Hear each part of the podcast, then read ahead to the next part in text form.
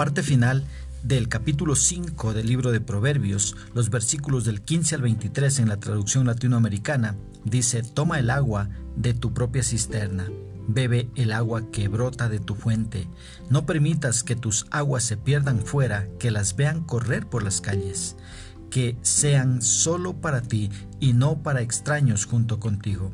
Bendita sea tu fuente y sea tu alegría la mujer de tu juventud.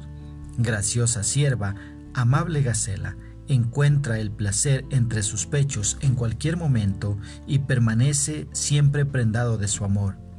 ¿Por qué, hijo mío, te dejarías llevar por la pasión por una desconocida? ¿Por qué apretar el vientre de una extraña?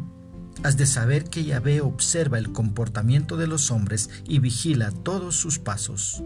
El que hace el mal quedará atrapado en el mal que hizo se verá atado por sus propios pecados, morirá por falta de disciplina, se perderá cuando sus errores lleguen al colmo. ¿Qué expresa el escritor? Vemos acá, Salomón continúa diciéndonos que nada es mejor que la fidelidad conyugal.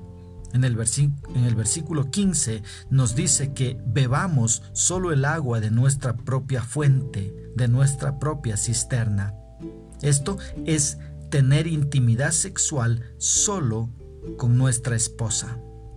Mira, en los versículos del 16 al 18 nos habla de no dejar que nazcan hijos que no sean con nuestra esposa, de que no tengamos hijos que otros vayan a criarlos, que no dejemos hijos por un lado y otro, que los hijos son para que nosotros los criemos hasta que salgan de casa a formar su propio hogar.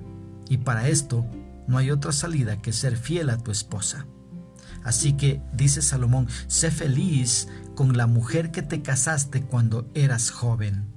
Mira, Dios creó los deseos sexuales dentro de los parámetros del matrimonio. ¿sí? Ahí Dios los creó para que podamos disfrutar con nuestra esposa.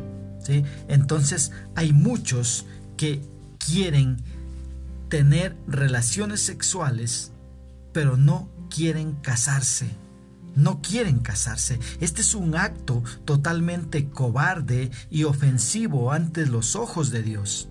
Y como si fuera poco, estas personas todavía quieren tener la bendición de Dios. Debería darles vergüenza por su descaro. Mira el versículo 19 al 23. Acá se nos dice que cuando nos comprometemos en una relación matrimonial, esto es para toda la vida y es con tu pareja con la que debes estar satisfecho sexualmente. Tanto el varón como la mujer deben hallar satisfacción sexual el uno con el otro. Mientras sean esposos, obviamente.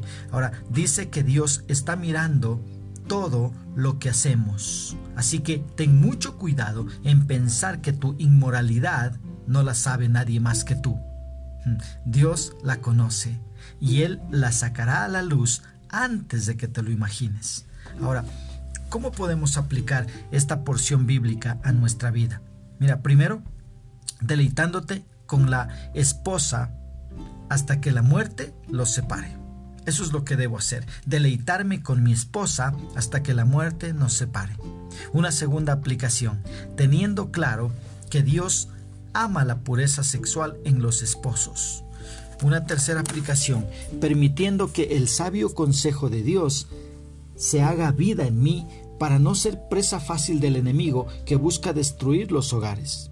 Y una cuarta aplicación, cuidando y guiando a los hijos que Dios me ha encargado, hablando con ellos sobre sexualidad para que sepan lo que Dios manda con respecto a esta área.